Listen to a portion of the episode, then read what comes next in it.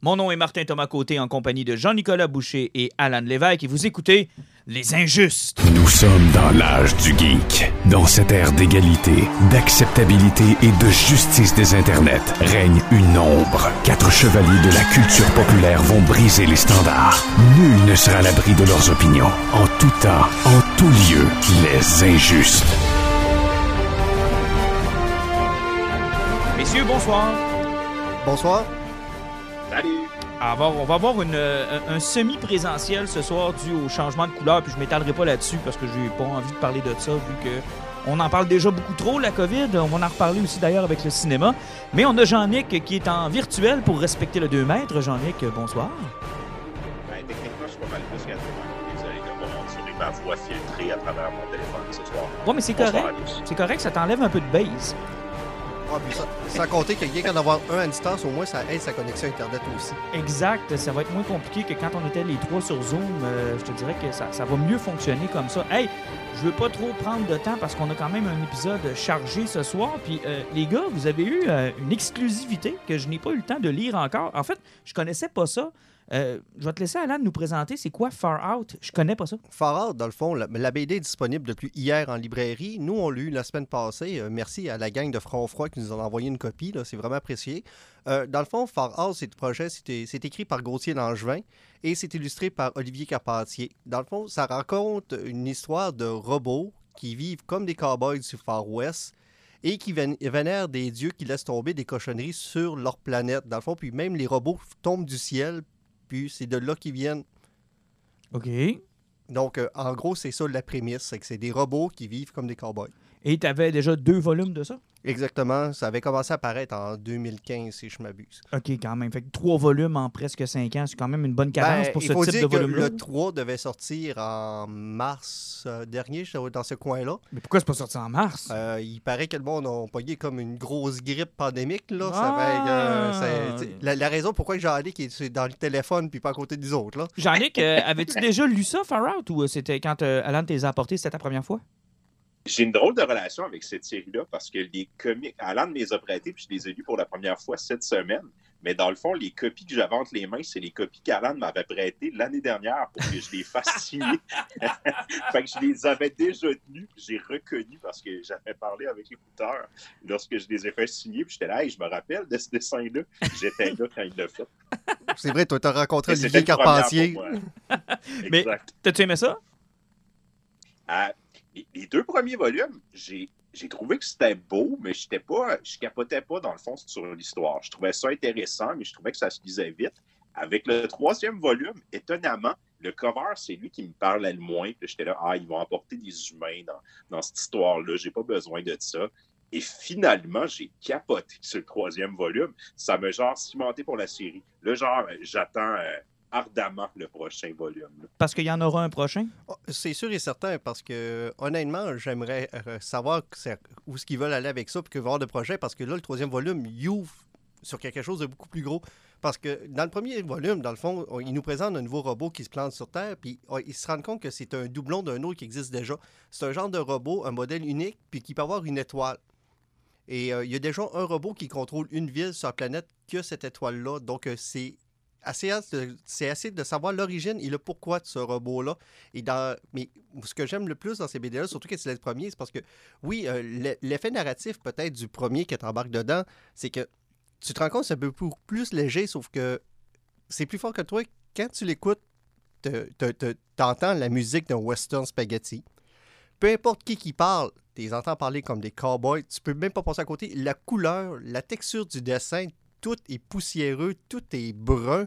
L'effet western, c'est ça qui est fort du premier volume. Mais c'est un format cartonné comme un Tintin ou un Astérix. Là. Euh, non, ça? c'est pas le couverture rigide. Non? C'est- ça. on est plus proche de la BD américaine. Ah, mais ça, c'est bien. Ça veut dire que rapport qualité-prix, ça s'équivaut un peu? Ou... Ouais, c'est, ça- tu, tu- vas payer 20$ par BD. Là. Parce que j'en ai c'est quelque chose de, de pas loin de 100 pages. là. OK, fait quand même. Fait que c'est, quelque chose qui se rapproche plus de l'américain. Ouais. Puis oui, ça se lit vite, mais tu sais, ça, ça, donne le goût de le relire. OK, donc ça sera pas la seule lecture que tu vas en faire. Tu mets ça dans une bibliothèque, puis merci, bonsoir, t'oublies ça. Clairement pas. Quand j'ai fini le deuxième, je me disais, bon, je vais avoir lu ça une fois, j'ai eu du fun, mais that's it. Après le troisième, je me fait, ah, j'ai le goût de redécoller encore euh, depuis le début. Puis sérieusement, les dessins sont vraiment euh, magnifiques. Chapeau à Carpentier. Il, me vendu avec son style. Puis avec le troisième volume, ben, ils m'ont vendu avec euh, l'humanité de leur histoire. Oui, Gauthier Langevin était très fort sur l'écriture du troisième. Et effectivement, mais même Olivier Carpentier, l'hiver passé, je regardais souvent, il faisait du dessin en live sur Instagram. J'espère que tu n'as pas posé de questions embarrassantes du genre pourquoi. Euh, non, il y a toi qui fais ça pour Harley Quinn. Euh, il y a juste toi qui pose des questions sur les scènes d'Harley Quinn. Non, mais honnêtement, ce gars-là, il dessine bien, il est incroyable, il a un trait qui, est fin, il rajoute du détail. Et, euh, c'est ça qui était le fun, c'est parce que quand, écoutais quand tu lisais les deux premiers, tu avais le fun avec le côté western, tu comprenais pas trop ça allait. Il parlait des dieux qui peuvent exister, puis tu te doutais bien que c'était les humains, puis que ça se passait sur Terre, sur un futur. Mais quand tu arrives dans le troisième, c'est là que tu vis une cassure. Il n'y a pas de robot vraiment dans le troisième. Il explique ce qui s'est passé avec les humains et mm-hmm. pourquoi que les robots sont là. Puis surtout, c'est quand tu découvres pourquoi que les robots vivent comme dans un western. C'est tellement cave et brillant en même temps. Là, hein. Tout ce que je peux vous dire, là, ça a rapport avec du magnétisme, avec un mot qui va avant. OK, OK. Non, euh, vous piquez ma curiosité. Sûrement que je vais aller me, chercher les volumes. Ça m'intéresse. sérieusement, c'est un gros mot à lire. Visuellement, c'est magnifique. Euh, comme on dit, les deux premiers tomes, on sent qu'ils ont plus travaillé sur l'écriture pour nous donner une impression de western. Et dans le troisième, ils ont voulu nous lancer dans l'histoire. OK. Euh, est-ce que ça peut s'adresser à un jeune, à un plus jeune public ou ben, c'est quelque chose de plus mature, j'en ai quand tu l'as lu? Hmm, j'ai l'impression que ça va faire pour les deux. Mais en même temps, il y a beaucoup de références. Ça, ça demande d'avoir un certain amour pour le western en général. Mais il n'y a pas de trucs euh, déplacés ni déplaisants. Moi, je pense que, un peu comme Dragon Ball, pas mal tout le public va trouver le compte. Ah oui, dans Dragon Ball, on a tous trouvé notre compte. Non, mais j'ai une question pour toi. Jean-Nic, euh, toi, je sais que tu traites plus cinéma, puis pour, possiblement que dans des films italiens, des western spaghetti, tu en as certainement vu une, une couple. T'as-tu vu des référents qui étaient fidèles à ça, puis qui te donnaient vraiment l'impression que c'était inspiré solidement? De ça? Un demi-million. Un demi-million. Ben, c'est ce qui me. Ben, je te disais, c'est ça, c'est pour ça. Ben, même les couvertures. Dans les deux premiers, l'histoire me parlait moins, mais tu sais, je veux dire, il y a des plans. Tu sais, on on voit euh, Sergio Leone, les plans sur les yeux, les shots, la manière que c'est filmé, les déserts, la ville, les relations entre les personnages. T'entends la musique, là. Ah ouais, carrément, là. On est dedans. Puis, tu sais, je veux dire, ils vont pousser la référence jusqu'à mettre, il y a un robot qui est comme un... Il se promène avec un cinématographe, puis il présente des films, puis il présente un des films de Sergio Leone dans un dessin. Mais je veux dire, c'est même pas caché. Puis, moi, c'est mon petit dada, les, les, les, spaghettis western, puis... Je tombe en amour avec ça. Oui, puis même là, quelques mois, Olivier Carpentier sur Facebook avait fait euh, des quiz avec ça, c'est de trouver les référents de, chacun, de chaque pochette de film pour chacune de ses covers de bande dessinée. C'est que tu peux voir qu'il est vraiment très inspiré là-dessus pour son ah, dessin. Ça, c'est le fun, mais euh, si tu comparais avec l'autre BD de Western que tu nous avais parlé la dernière fois, c'était pas Calamity Jane. Ah, Calamity Jane? Ouais. mais ça se compare-tu? Ça se compare pas parce qu'il y en a un qui est, lui, il est cartoony. OK, lui, il est vraiment plus cartoony. Il est très cartoony, tandis que l'autre, c'est plus une histoire vécue avec des dessins qui sont très, très, très réels. Parce que dans, dans Calamité, euh, c'était fou le détail qu'il y avait mm-hmm. là-dedans c'était pratiquement des peintures, c'était des fresques qu'il y avait là-dedans, tandis que l'autre, on est vraiment dans l'illustration et dans la bande dessinée pure et dure. Donc, ça pourrait être un bon produit, par exemple, pour des écoles qui cherchent à, agrémenter leur bibliothèque, puis justement, peut-être redorer l'image de la bande dessinée, là, sortir des Tintins et des Astérix. Ben, moi, je dirais, si on va prendre quelque chose qui pogne pas mal dans les dernières années, là, je le mettrais peut-être euh, dans le design plus, et juste après le Aventure aux arts. Ouais. Aventure aux arts pour les enfants du primaire, puis vers le fin du primaire, début secondaire, t'es plus d'enfants rares. Oui, ça pourrait être intéressant, Jean-Nic. Euh, absolument. Puis je vous dirais même, au-delà de ça, j'écoutais hier une critique, quelqu'un, un YouTuber que j'aime beaucoup, qui parlait des Judge Dredd.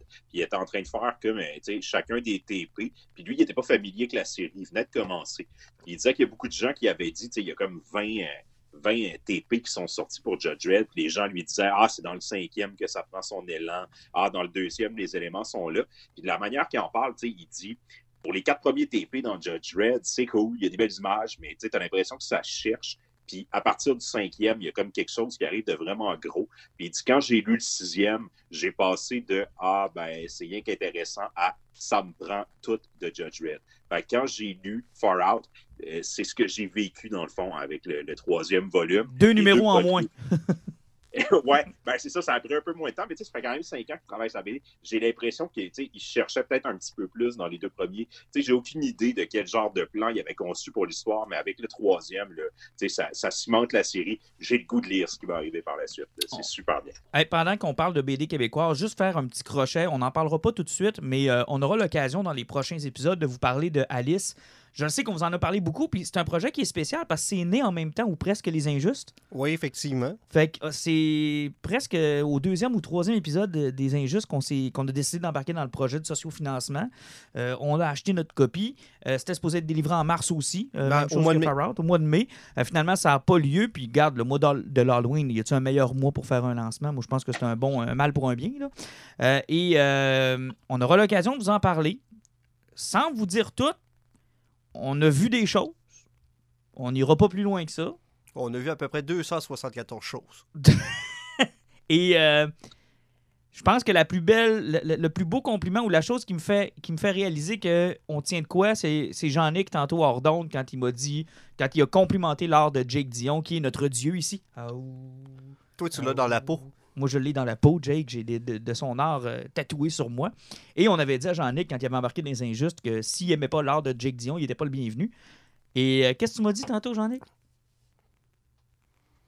Je suis maintenant un disciple. T'as vu le travail qu'il y avait Je, je vais militer pour une collaboration Jake Dion, Jeff Lemire. Oh! Oh, yeah! Ça fait que Jake Dion, ton prochain défi, euh, approcher Jeff Lemire. hey, c'est gros, ça, là. là. Non, mais y a-tu du talent? C'est incroyable. C'est. Écoute. À ce qui paraît. À ce qui paraît. À, ce qui paraît, ouais, parce qu'on l'a pas vu, là, mais euh, je te dirais que, écoute, j'ai hâte de voir. J'ai hâte de voir si ça va dépasser les frontières de la province. moi, c'est ce que j'espère le plus. C'est ce que je leur souhaite. Ben, je leur espère parce que j'ai pas entendu parler d'une sortie multi euh, bilingue euh, en partant, mm. mais c'est sûr que ça a la possibilité d'être exporté ailleurs tu peux pas avoir travaillé autant pendant deux ans sans avoir pensé que ça pouvait faire du chemin. Mais pour avoir vu une couple de trucs, là, hein, j'ai hâte de voir l'ouverture d'esprit du monde. Oh!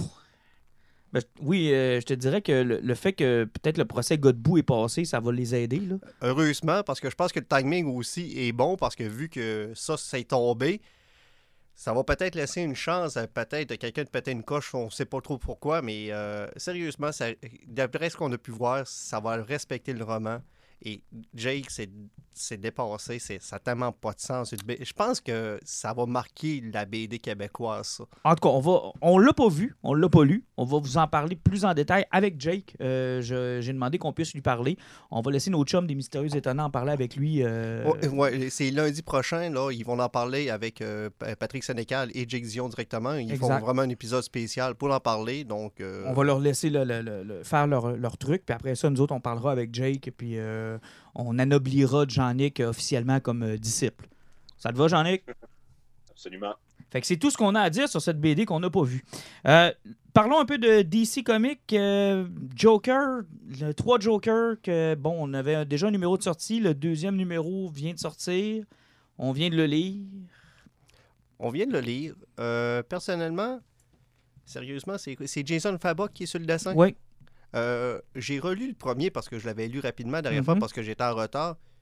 Et honnêtement, je pense que j'accroche plus sur le dessin, ah, sur l'art que sur l'histoire. Malgré le fait que le premier numéro, on avait parlé la dernière fois, l'histoire, j'avais trouvé ça correct, ça m'avait pas accroché. Dans le deuxième, j'ai aimé où ce que ça en allait, mais en même temps, j'ai eu un gros problème avec ça parce que on vous en avait parlé dans la dernière fois, c'est qu'on a l'impression qu'ils veulent créer l'ultimate Joker, puis là, ils sont en train de nous faire montrer que c'est possiblement qu'ils voulaient que ça soit Jason Todd, mais Jason Todd est trop brisé, puis ça serait trop facile. Donc, vu que le challenge pour le Joker est pas bon, ça serait probablement pas lui.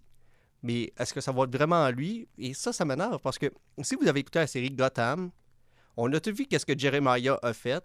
Lui, il a créé l'identité du Joker, il a créé la, lubie du monde, des, de, des rendre fous, des faire rire, puis de faire comprendre que tout le monde peut être fou au grand complet dans le monde, pour créer le Joker ultime qui était son frère, qui était un intellectuel incroyable, un gars qui était calculateur, c'était un ingénieur. Et lui, son plan, c'était de créer une entité et ensuite de créer l'être. Donc, ça a été fait pour plusieurs années dans Gotham, puis Geoff Jones est en train d'essayer de refaire la même chose et je trouve que ça tombe à plat parce que Gotham l'avait fait de façon brillante. Euh, Je pense que le plus gros problème avec le numéro 2, c'est que c'est le numéro 2 euh, et que c'est un numéro 2 de 3. Tu sais, on avait eu la même discussion sur Wonder euh, Woman Dead Hurt où on se demandait, tu sais, trois numéros, ça n'aurait pas été suffisant. Finalement, il y en a eu quatre euh, au total, puis ça a bien fait. Je vois difficilement comment ils vont boucler ça en, étant satisfaisant avec trois numéros. C'est- J'ai encore l'impression d'être dans le premier numéro et pourtant, c'est des, des volumes qui sont plus épais que les volumes réguliers. Là. Tu sais, je veux dire, on est plus que dans le 32 pages. Là. Je me souviens plus dans le combien de nombre de pages qu'on a, mais euh, c'est pas loin du double. Là. Fait qu'on en a deux de fait, puis j'ai pas l'impression que j'ai avancé plus. là. Ouais, puis tant que ça tombe pas dans la facilité, que si c'est pas Jason, c'est ça va être Barbara qui va tomber du côté. Puis, tu sais, toute cette histoire, puis je sais pas si c'est toi, Jean-Nic, qui en avait parlé la dernière fois, mais tu sais, toute cette histoire qu'il y a trois Jokers, puis qu'on s'en rend compte comme ça par hasard, puis que là, ben, c'est su et connu de tout le monde, puis que c'était pas plus caché que ça, puis que dans le fond, euh, il y avait plein d'opportunités à travers l'histoire de DC de trouver qu'il y avait trois Jokers. là. Ouais. Tu sais, t'as une guerre actuellement. Ouais, c'est ça. T'as t'as une guerre actuellement, Joker War, puis. Tu sais, je l'ai pas lu encore. Je vais recevoir le premier TP de Joker Wars euh, le 20 octobre, donc la semaine prochaine. Puis, tu sais, Je je vois pas comment ça va s'insérer dans la continuité. J'ai de la difficulté à comprendre où est-ce qu'ils s'en vont avec ça. Mais l'art, par exemple, est superbe. là. Ça, moi, ce gars-là, je veux le revoir sur d'autres titres. là. Je veux le revoir faire du Batman, je veux le voir faire du Superman, je veux le voir. Tu sais, sortez-le, là. Puis on en reparlera tantôt dans Future State. Là. Euh, ils, vont, ils vont mettre des gros canons là-dessus, là, puis ça risque d'être intéressant. Mais euh, je veux le revoir, là. Je veux pas qu'il reste juste sur Jokers. sérieusement, c'est le plus beau Batman que j'ai vu depuis que je lis euh, le, le Warren Ellis, Batman, Batman in the Grave. in the- the Grave, avec Brian Hitch qui fait un Batman qui est tout simplement hallucinant. Là. Hey, euh, je vous laisse le choix. On parle tout de suite d'Invincible ou on parle de Future State tout de suite? On peut sauter sur Invincible, on va laisser euh, Jean-Nic se défouler un petit peu là-dessus. Invincible, Jean-Nic, la première bande-annonce d'Amazon Prime est sortie et je t'annonce, avant que tu commences à nous donner ton appréciation de la bande-annonce, que j'ai terminé le troisième compendium. Et je t'en reparlerai quand on aura fini de parler de la série animée, de mon appréciation de la fin de cette magnifique série que tu m'as fait vivre. Là. C'est, euh, Il va chialer. Ouais, je vais chialer, mais c'est un chiolage positif. Parce que Kirkman, il est comme ça. Tu sais, il- tu te fâches après parce, parce que ça finit dans le fond. C'est un Ouais. peu ça le problème. Mais je veux que tu me parles de la bande-annonce. Ben, moi, à venir à date, j'ai adoré ça. Parce que ce que j'avais peur avec la bande-annonce, c'est qu'un, le style d'animation ne rende pas hommage au dessin, qui est, qui plutôt simple, qui est, euh, qui est carré, qui est sec, qui est, qui est parfait pour être animé. Efficace. C'est pas à propos du dessin, c'est à propos de ce qui se passe avec ces personnages-là. Tu sais, Je veux dire, c'est une copie du cartoon américain puis du comique en général, mais tu sais, c'est une déconstruction de tous ces personnages-là puis de ce qui se passe habituellement dans tous ces BD-là. Et ce côté-là, ils l'ont franchement bien rendu. Tu as l'impression, tu écoutes la bande-annonce pour quelqu'un qui connaît pas ça, tu fais comme Ah, ben ça ressemble à un mélange entre Spider-Man puis Superman, sauf qu'il a l'air d'avoir de la violence un petit peu. Et c'est parfait, parce que c'est comme ça qu'il faut vendre la série. Ça va aller beaucoup plus loin que ça, c'est beaucoup plus complexe. C'est Kirkman, il va jusqu'au bout de ses idées, mais pour vendre la série, pour te faire comprendre c'est quoi, puis sans trop spoiler, parce qu'il y a des affaires qui arrivent au début de la série, on l'a tout lu, on le sait, qui, sont, qui ont des grosses implications, qui sont assez graves. Ils sont pas allés là avec la bande-annonce. Ils nous ont donné ce qu'on imagine être quelques images du premier ou des deux premiers épisodes. Je suis pas mal sûr de savoir où ils vont s'enligner avec la première saison, avec ce qu'ils nous ont montré. Puis je trouve ça parfait. Ben, je pense qu'on sait tous à peu près où va se terminer la première saison. là. Oui. Est-ce qu'il y a quelqu'un qui doute, là? Non, ça dépend. J'ai même pas checké comment il y allait, il y allait avoir d'épisodes, mais oui, euh, ça, ça risque de, de finir avec ce premier arc-là. Ils ont comme pas trop le choix.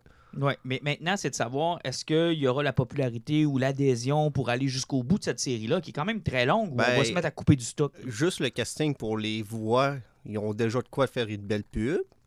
Euh, de deux, moi, ce que j'ai aimé de la bande-annonce, justement, ce que j'ai aimé, c'était le côté semi-cheap de l'animation qui permet de. Tu sais, l'animation est parfaite, c'est super beau, ça respecte le comics. Ah, c'est le dessin, là. C'est le dessin, c'est pur et dur, sauf que c'est une, anima- une animation qui coûte pas cher, qui permet de faire plusieurs, plusieurs, plusieurs épisodes rapidement.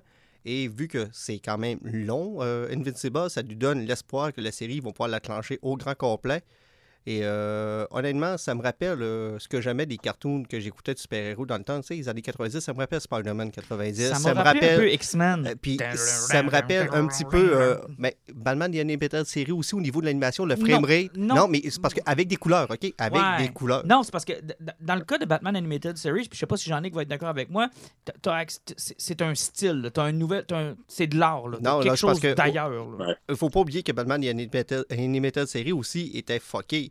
Il, il partait sur un fond noir, puis il faisait le dessin par-dessus. Oh oui, Ça, c'était- Normalement, tu fais pas Mais ça avait l'animation. aussi un style qui était à la fois futuriste puis années 30. là. Mais, je veux euh, dire, mais- Batman The Animated Series avec comme ce côté Et ça avait sa, et ça avait sa propre trame sonore, ce qui à l'époque était Oui, euh, vachement effectivement. particulier. Sauf là. que- mais comme je vous dis, ce qui fuckait le plus Batman, il partait avec un carton noir. Ouais, mais j'ai plus l'impression, je trouve que t'as- ton, euh, ton exemple de X-Men, euh, Spider-Man, tout ce que Marvel faisait à l'époque. même Teenage Mutant Ninja Turtle, à la limite, qui était un gros commercial pour les jouets, là, ça m'a beaucoup fait penser à ça. Et ça m'a fait penser un peu aussi au style MTV. Undergrads, euh, Daria, Daria. euh, euh, t'avais euh, quel autre aussi là, c'est réanimé euh, comment Drown Together, ces affaires-là dans le style y en a plein, d'animation. les enfants de Beavis and Butthead. Euh, genre exact, c'est Tu c'est sais, ça Il y, a plein de personnes qui utilisent ça. Euh, Même si vous êtes sur Netflix, vous avez écouté F for, for Family. Oui, C'est le même type Ouais. d'animation. tu sais, C'est du Henry puis sa gang avec un peu plus de budget. Là. En fait, c'est que ça n'a pas vrai- véritablement de style, puis je suis un peu d'accord avec Jean-Nic, c'est vraiment sur l'histoire qu'on va se concentrer. Puis là, euh, j'ai le goût de dire aux, aux jeunes, puis à ceux qui vont écouter ça, qui n'ont jamais lu la BD, là, euh, attachez-vous à votre chaise, là. Parce que s'ils font comme dans BD, vous allez avoir une Christie de bonne je série. suis presque convaincu de, de parce que ça représente, ce que ça peut être. là, ça va être le genre de série, quand va sortir Day One, ça ne fera pas les chiffres de The Boys ou de n'importe quelle grosse série d'Amazon, mais ça va avoir un bouche à oreille incroyable. Ça va, genre, dans les semaines qui vont suivre, là, ça va être le truc que le monde va dire il faut absolument que tu écoutes ça. Il faut absolument que tu jettes un œil là-dessus. Il faut absolument que tu écoutes cette série-là. Parce que, tu sais, ils vont, ils vont prendre ces petits moments-là, what the fuck, vraiment gros, très fort, puis tu sais, ils vont parsemer ça, puis les gens vont, tu sais, ça, ça, ça vient du champ gauche, là. Tu penses pas que la série va t'amener là, puis là, bang, t'as un coup de pied d'en face. Puis ça, je pense que ça va hooker les gens. Penses-tu que, penses-tu que c'est une bonne chose d'avoir fait la pub autour du créateur de The Walking Dead? Est-ce que ça peut attirer du monde? Ben oui, parce que présentement, encore à la TV, ça pogne beaucoup cette série-là. Amazon distribue une de leurs séries aussi de The Walking Dead. Euh, Robert est encore très connu pour ça, surtout au niveau de la TV, parce que ses autres séries, au niveau de la télévision, c'est plus ou moins connu. Donc euh, oui, tu mises sur Walking Dead, t'as pratiquement pas le choix. Euh, puis aussi, je, juste pas parler de l'animation. euh, je suis pas convaincu, j'ai entendu du monde parler du fait qu'il y ait du CGI dedans. Il faut comprendre une chose dans l'animation de nos jours, c'est que tout véhicule et tout plan de ville, quand tu le fais en animation, c'est que tu l'as fait une fois ta modélisation, tu peux la réutiliser 2000 fois. Et au niveau, tu des profondeurs, puis ta troisième dimension, tu sauves beaucoup d'ouvrages et euh, faire un épisode de 22 minutes qui pourrait te prendre trois mois à produire, tu vas pas le faire en un mois. C'est qu'il faut comprendre l'idée du coût de la production là-dessus. Non, effectivement. Moi, honnêtement, au début, j'ai eu de la misère avec l'animation, je vous l'avais dit.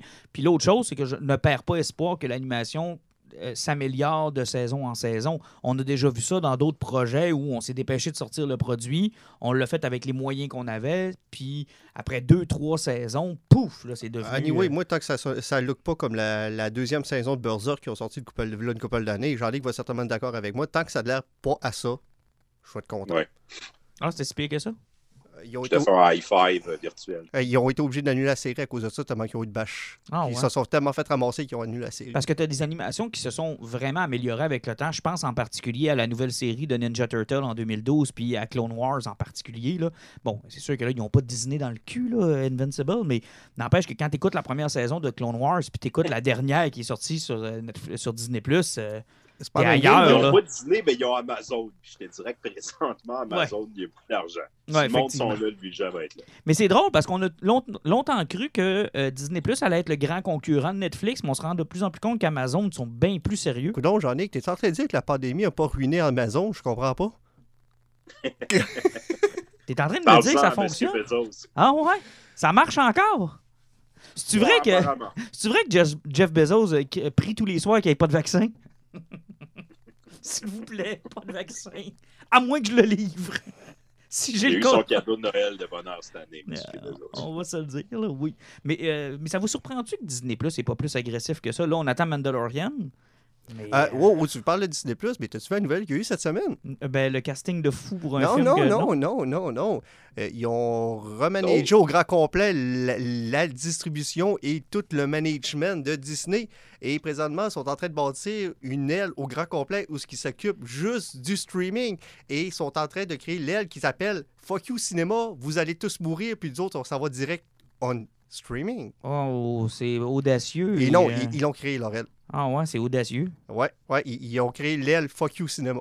Ouais, j'ai hâte de voir ce que ça va donner parce qu'à date, moi, ils m'ont pas impressionné. là. Ouais, sauf Mm. que euh, il va encore avoir des cinémas qui Dune va sortir en 2021, peut-être 2022. Mais gars, tu nous amènes au. Ben, euh, En fait, en fait, t'ont pas impressionné, t'as peu. Je te questionne là-dessus. Le problème, c'est qu'ils n'ont pas assez de contenu, selon moi. Ben, c'est Sinon, ça. Tout ce qu'ils ont produit, tu sais, la série de Jeff Goldblum, ben, tu sais, ça a comme le monde euh, trouvait ça cool la première semaine, puis après tout le monde s'en foutait. Mais sinon, Mandalorian, ça a été, tu sais, tout que hit. Le film qui ont sorti, le- j'oublie le nom, la comédie musicale, euh, ben, qui est de Monster, dans le fond. Hamilton. Ouais, Hamilton. Ça a Ouais, mais connu un ça, super succès. Mulan, ça les a. Tu sais, je veux dire. Ah, ils ont fait du cash. être une sortie de cinéma. Ils ont dû perdre de l'argent un peu là-dessus, mais ça les a convaincus, tu sais, comme Alan disait, de faire une fucking branche qui va rien s'occuper de faire du streaming. Moi, je suis convaincu que le MCU et une bonne partie de Star Wars, ça va se décider là-dessus. là. Ils sont en train de rallier le carte, puis ils font comme les grosses sorties des films qui nous coûtent un milliard. Mais pour Star Wars, c'est brillant parce que Star Wars, c'est un univers d'histoire. C'est pas un univers de film. Une fois que tu as le, le cœur, que tu as eu la première trilogie, que tu as eu la pré-merde et tu as eu la what the fuck d'après, c'est un univers d'histoire. Puis c'est merveilleux, en série TV parce que quand tu vois les séries TV, tu peux sortir de la famille Skywalker, tu peux aller ailleurs. Puis c'est un univers à faire découvrir au monde. Et je suis convaincu que streaming et le futur de Star Wars et le cinéma n'est absolument pas sa place. Puis j'attends encore les romans de la- du chemin qui, qui voulait faire la nouvelle le Old Republic, là, Mhm. ben, nouvelle version. Ça va sortir en 2021, mais j'ai hâte de voir ce que ça va donner parce que les autres, ils espéraient refaire des films à partir de ça. Mais j'ai des gros doutes que ça va fonctionner. Qu'ils se concentrent sur ce qu'ils ont, qu'ils concentrent leur effort avec des Filoni de compléter l'histoire qu'il y avait avec ces personnages qu'ils avaient créés à côté. Puis après, ils verront ce qu'ils vont aller. Ils ont de, la- ils ont, ils ont- ils ont de quoi pour 4-5 ans encore minimum. Mais pour le MCU, c'est encore le cinéma qui demeure, je pense, le- l'essentiel. Puis là, regarde, on a des rumeurs de Tobey Maguire, Ben, Andrew Garfield. on- Spi- tu veux tomber sur Spider-Man? Spider-Man, ça va être intense. Mais j'en ai que je veux, te finir- je veux que tu finisses ton point avant. Oui, ben c'est ça. Les Spider-Verse, là, c'est la partie Sony. Mais sinon, c'est quoi les grosses sorties cinéma là, qui s'en viennent? Tu sais, je veux dire, il y a Black Widow, puis c'était. On s'attend tous à ce que ça soit annoncé d'ici à la fin de l'année, que finalement, il va sortir en streaming. Puis après ça, ça va être Eternals. Ils, sont, ils ont comme les mains liées avec le, les grosses productions. Ils sont pognés avec ça. Les films sont tournés ou à moitié tournés. Ils vont devoir les sortir en salle ou du moins repousser le plus possible. Mais ils s'enlignent ces séries. Puis là, ça lui donne une raison de mettre le budget pour sais, la série de WandaVision, puis la série de Captain America, comment ça s'appelle? C'est Euh, euh, Fa- Falcon, and, euh, uh, Captain American Falcon. Non, c'est Winter Falcon. Winter Falcon, Ouais, la là. Winter Soldier. Puis, tu sais, je veux dire, là, ils voulaient faire ça comme un side project à leur film. Là, j'ai comme l'impression qu'ils vont être en train de, se, tu sais, de repenser ça, pour faire comme, bon, ben, tant qu'à faire un side project, pourquoi ça ne devient pas ça, le projet principal? Puis les films vont devenir des à côté. Ouais, si les- capable ben, d'ouvrir les salles à ils- moyen terme. Ils, vont garder les films pour l'acteur triple A. Tu sais, comme un, un- un Doctor Strange, euh, Tom Holland, tu sais, Kuckenberg, euh, Tom Holland, tu gardes ça pour le cinéma. Thor Love and Thunder. Thor, Ouais. c'est déjà signé, mais j'ai- c'est comme un WandaVision. C'est c'est un casting qui est correct. Tu mets ça là-dedans. Euh, Anthony Mackie, c'est le même principe. C'est un, gars qui- c'est un gars de série TV. Ça va-tu? Hey, je vous pose la question. Je sais qu'on n'est pas des experts, mais on jase pour jaser. Est-ce que le fait justement que le cinéma est sur pause comme ça va avoir une pression aussi à la baisse sur les salaires de ces acteurs-là, qu'ils vont vouloir travailler, qu'à un moment donné, ils vont se dire, garde, là, euh, je veux travailler. Pensez-vous que c'est à, à l'avantage des studios? Ben, c'est déjà des acteurs souvent. là. Oui, il y avait des gros salaires, mais c'était tel que tel. Mais l'avantage d'une série TV, c'est que des fois, ça peut être même plus rentable parce qu'un acteur de haut niveau peut aller chercher le 1 million en montant par épisode d'une heure. C'est que si tu fais une saison de 10 épisodes, tu sais, c'est- en général, 10 épisodes, c'est moins long que tourner un film. Là. Ça veut dire que tu as un an de tournage à peu près. Mhm. 10 millions pour un an de tournage, je trouve que c'est quand même pas si bien que ça. là. Jean-Nic? T'investis jamais plus que ce que tu penses que tu vas récolter. Fait que moi, je pense que tout le monde va en profiter. Si, tu sais, les mieux placés pour en parler présentement, c'est Disney et Warner. C'est eux autres qui ont les chiffres, ils voient ce qui se passe. Eux autres vont prendre les décisions financières qui leur convient pour leurs investisseurs, puis ça va se répercuter sur tous les autres studios après. Moi, j'ai le feeling que oui, les acteurs vont être prêts à prendre des cachets moindres parce que ça va être fini de te dire. Je veux dire, on a passé dans les années 90 d'une période où c'était des acteurs. Tom Cruise décidait d'être signé avec tel studio, puis il faisait 10 films avec eux autres, puis des gros salaires. Jim Carrey euh, a fait ça. exact. The Rock, The Rock dans les plus récents. Puis à côté, là, il regarde Adam Sandler puis ses films de merde sur Netflix qui coûtent à peu près 100 000 à produire, puis qui font. Je veux dire que le monde s'abonne littéralement à Netflix pour écouter ces déchets-là. -là, c'est clair que ça, ça fait penser tous les investisseurs. Hey, pendant qu'on parle de cinéma, là, on a su que Jurassic, euh, Jurassic World Dominion, ça a été interrompu. Ça va sortir plus tard que prévu. Euh, ben, il y a même eu des cas de COVID. Dune a été reporté Dune a été reporté à octobre, pas À, James Bond a encore été une fois reporté. Euh, et là, tu as de Batman qui n'ont pas pris de chance, puis ils se sont dit, garde, on a de la misère sur le set, euh, on a eu des cas de COVID, il y a des rumeurs de Pattinson qui chicane avec euh, Matt Reeves. On n'a pas l'air de prendre de chance non plus. On a repoussé ça à 2022.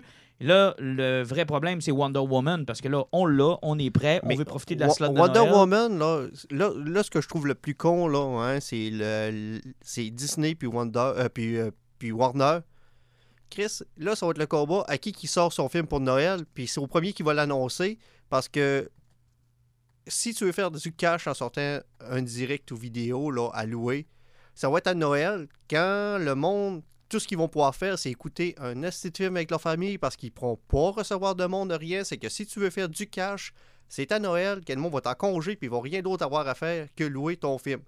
Et là, présentement, il n'y a personne qui ose faire le mou. Moi, je pensais que Disney allait le faire avant ça. Ils l'ont pas encore fait. Warner, c'est peut-être que grouille de l'annoncer. Là. Mais on a, on a cru ça aussi pour Troll, puis ça n'a pas eu cet effet-là. Tout le monde était confiné à la maison encore plus sévèrement qu'on l'est actuellement, puis ça n'a pas donné les chiffres non plus. Là. Ouais, mais c'était Troll. Ouais, mais Jean-Nic, penses-tu qu'on va écouter Wonder Woman à Noël en streaming? Oui. Ah J'en suis convaincu. Pour la semaine de Noël? Non. J'ai l'impression qu'il va être repoussé à genre la première semaine de février. Ah ouais, février. Ouais, la place où les films vont pour mourir, mais ça, c'est dans une année où tu as eu des sorties normales. OK. Mais moi, je pense que. C'est audacieux, je trouve. Ouais, c'est audacieux. Ton, euh, je trouve ça audacieux. Moi, je pense que. Alan a raison. Moi, je pense qu'ils veulent profiter du fait qu'on va être confiné à Noël. C'est surtout Disney. Disney sont forts à Noël d'habitude. Puis moi, je suis presque convaincu que Black Widow, on va l'avoir euh, sur Disney Plus à Noël. Mais sauf que le problème aussi, c'est que présentement, ils non, Non, non. Ah, c'est vrai. Non, ils, ont annoncé le film de Pixar Soul. Ouais, Soul. Ah, c'est vrai. Mais... Euh, pour Noël, ils ne mettront pas deux. Non, c'est vrai. C'est parce que je pense qu'ils se sont rendus compte avec Mulan, la loi en Europe là, leur rentre trop dans les dents, puis qu'ils peuvent pas le louer sur leur plateforme direct pure. Là. Tandis que moi, mes Soul, par exemple, il n'y aura pas de, de, de, supplément. Tu es abonné à Disney, tu l'as. Ouais. Ça, ça, ressemble un peu à leur sortie qu'ils avaient faite avec euh, Onward, euh, le dernier Pixar. Celui qui avait fait une semaine au cinéma puis qui s'était dépêché de sortir sur Disney Plus quand euh, le confinement a eu lieu. Là. Soul, ça va être un peu ça. Black Widow, j'ai l'impression qu'ils veulent le rentabiliser. Ils vont vouloir que tu payes le petit extra. Mais en même temps, c'est toujours la même question. T'sais. Eux autres, ils sont en arrière et ils disent qu'est-ce que le film a coûté, c'est quoi qu'il faut qu'on fasse comme argent pour rentrer dedans. Quand le film t'a coûté 100 millions puis qu'il n'était pas mis de publicité, c'est une chose. Mais là, on parle de gros projets. Wonder Woman, c'est un film qui t'a coûté la totale, puis qu'il y a eu plusieurs publicités autour. Ils ont eu plusieurs moments où ils pensaient le lancer. ils sont en train d'analyser c'est où qu'on va perdre le moins d'argent en le lançant. Et au Canada, c'est quoi la situation si jamais ils sortent en streaming Wonder Woman? Ben, ça va toujours dépendre parce que si au Canada, on n'a pas de plateforme pour le louer directement sur HBO Max, ça fait que est-ce que Bell va distribuer rendu là? Puis si c'est Bell, ça veut dire que c'est n'importe quelle autre plateforme. Donc, euh, c'est la grosse question, parce que c'est pour ça que Disney l'avait sorti Mulan directement sur leur plateforme, parce qu'ils ramassaient 100% des, euh, des frais. Mm-hmm. Euh, ils sont peut-être la face à une loi en Europe qui interdit de recharger sur un, frais fixe. Ben, donc, tu payes pour un abonnement, tu ne peux pas recharger quelque chose de plus dessus pour un autre Parce que les Français ont des couilles, on va se le dire. oui, oui, oui, ils ont des couilles là-dessus beaucoup. Donc, euh, là, rendu là, qu'est-ce qui va se passer? S'ils le mettent sur HBO, ça veut dire que. Tout le Canada n'y a pas accès. Ben, tout le monde au grand complet, il n'y a pas accès. Ça veut dire qu'il faut qu'ils le mettent directement sur Google, il faut qu'ils le mettent sur Apple, il faut qu'ils le mettent partout, puis euh, tu ramasses euh, des pinotes sur, sur chaque location. Ça, c'est sans compter que tu y a assurément une ressurgence du piratage avec ça. Ben, ben, écoutez, vous me corrigerez si j'ai tort, mais je crois que Newland, présentement, il est plus rien que sur Disney+. Tu peux l'acheter sur toutes les autres plateformes. Oui, il a sorti il n'y a pas longtemps sur toutes les autres plateformes, mais ils ont attendu au Ça, début. c'était la raison pourquoi c'était pas comme ça dès le début, c'est que Disney voulait l'avoir en priorité sur sa plateforme. Moi, je pense que Wonder Woman, ils passeront pas par là, ils feront pas, on va charger 40 pièces sur euh, HBO. Ils vont rien que le donner sur toutes les plateformes. Ça va coûter genre, mettons, 15-20 pièces, puis ils vont le distribuer partout. Ben- il n'y aura pas la question de HBO Max, ils vont l'envoyer partout. Tu vas pouvoir le pogner sur Amazon, sur Ben, Netflix, mais il faut avoir que tu payes. À, à 25$ piastres la location, tu imagines-tu comment il faudrait qu'il y ait de location pour rentrer de leur cash? Et il leur reste rien que 10$ piastres, même pas par location? Je prends le louer deux fois. Encore, yes. Chris, euh, euh, Excusez, c'est ça a sorti euh, franc. moi, euh, je vais être prêt à prendre ta, co- ta copie ripée. Je payerai pas pour ça. Non, non, je vais payer une fois pour ça. Moi, je veux le voir. Mais Non, honnêtement. mais on a déjà payé tous les trois. Ah, mais là. Non, euh, Tu vas avoir payé pour moi, t'es bien fait. Ah oui, mais honnêtement, non, mais sois honnête, tu payerais pour le voir. Non. Pas en tout? Non. Zéro avec une barre. Zéro but de bord. Fidèle au cinéma jusqu'à la fin. Non, pas, pas- j'ai Chris, j'ai payé pour avoir.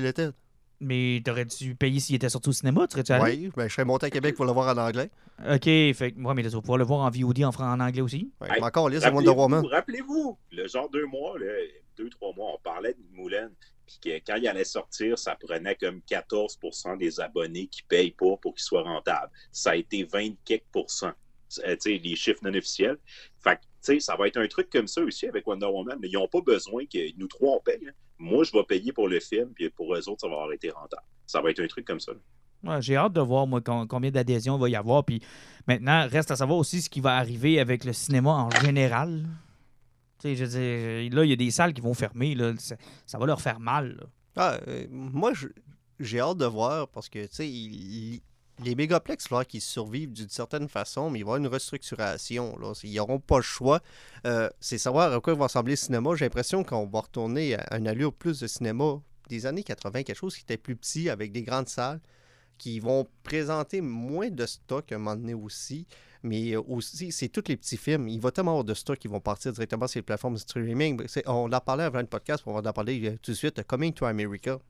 C'est un bel exemple de ce qui se passe avec les petites productions qui coûtent 100 millions de Ouais, dollars. mais quand là. tu me parles des années 80-90, là, c'était des années où les comédies se rendaient au cinéma. Là. Ben, personnellement, là, là, hein, ça fait déjà, déjà des- quelques années que des ça années marche plus. 90, moi, j'allais au cinéma trois fois par semaine. J'allais Ah voir oui, toutes les comédies facile. là parce que ça coûtait pas cher. Ouais, Puis 3 piastres.